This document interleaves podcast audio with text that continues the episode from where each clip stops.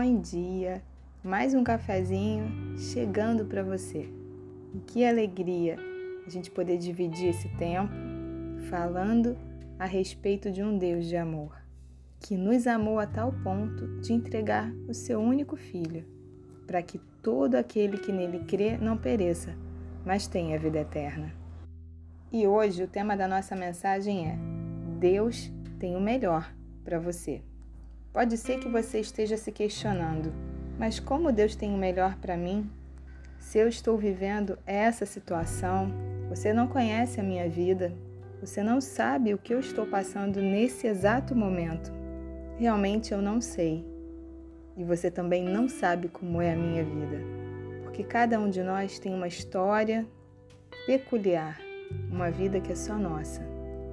Mas nós servimos e acreditamos num Deus que é todo-poderoso, que é fiel e que sempre tem o melhor para as nossas vidas. E por isso eu quero ler uma passagem que se encontra na primeira carta de Paulo aos Coríntios, no capítulo 2, no verso 9, que diz assim: Mas como está escrito: Nem olhos viram, nem ouvidos ouviram, nem jamais penetrou em coração humano o que Deus tem preparado para aqueles que o amam. Você ama a Deus? Então você não pode imaginar o que ele preparou para a sua vida. E é tão interessante essa passagem porque quem fala isso é o apóstolo Paulo. A Bíblia diz, na segunda carta de Paulo aos Coríntios, que ele recebeu cinco vezes uma quarentena de açoites, menos um, foi fustigado com varas, apedrejado, em naufrágio três vezes, em jornadas, em perigos. Foi esse homem quem escreveu que nós não podemos imaginar aquilo que Deus tem preparado para aqueles que o amam. Deus é bom o tempo todo. Quando você tem um relacionamento íntimo com Ele, quando você tem intimidade com Deus, quando você o busca nas primeiras horas do seu dia, quando você coloca cada dificuldade, cada ansiedade, cada dúvida, quando você coloca os seus questionamentos diante dele, quando você se expõe e se abre, sem reservas, Deus sempre vem ao nosso encontro. Alguns estudos dizem que uma pessoa feliz tem relacionamentos de qualidade. Quando você tem um relacionamento de qualidade com Deus, a sua vida fica mais fácil, fica mais leve. E você pode estar se perguntando: mas por que eu tenho tanta dificuldade em ouvir a voz de Deus? Por que eu não consigo percebê-lo, ainda que você diga que ele está tão próximo de mim? Bem, algumas coisas podem nos afastar de Deus. Uma delas é o pecado.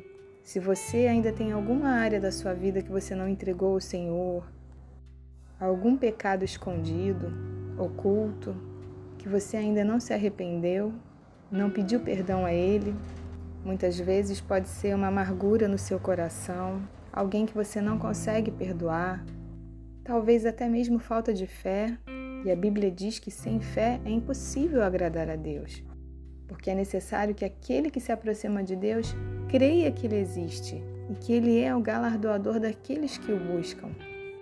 Pode ser que você esteja buscando muito pouco, sem tempo de ler a Bíblia, de fazer as suas meditações, as suas orações. Eu, particularmente, gosto muito de ler a Bíblia no celular. E existem aplicativos bem legais que você pode, inclusive, comparar as versões ler em cinco versões diferentes a mesma passagem. Outra coisa que nos afasta de Deus é a ansiedade. E no Evangelho de João, o próprio Jesus diz: Não se turbe vosso coração. Um coração turbado e agitado não consegue ouvir a voz de Deus. Porque a voz de Deus é doce, é um cicio, uma brisa mansa e suave. Outra coisa que nos afasta de Deus e que nos impede de ouvir a Sua voz e a Sua direção é a precipitação. A Bíblia também diz no livro de Provérbios que peca quem é precipitado, porque a pessoa precipitada, impulsiva, ela não espera, não aguarda o tempo de Deus e acaba tomando algumas decisões e tendo algumas atitudes impensadas, muitas vezes resolvendo os problemas do seu jeito e não do jeito de Deus. e não debaixo da orientação dele. E nisso a gente pode incluir as conversas que poderiam ter sido ditas em outro momento, os negócios que não precisavam ter saído do papel porque não eram da vontade de Deus, até os casamentos, os relacionamentos que não deveriam existir, mas que você quis porque quis e agora paga um preço de fazer a tua vontade e não a dele.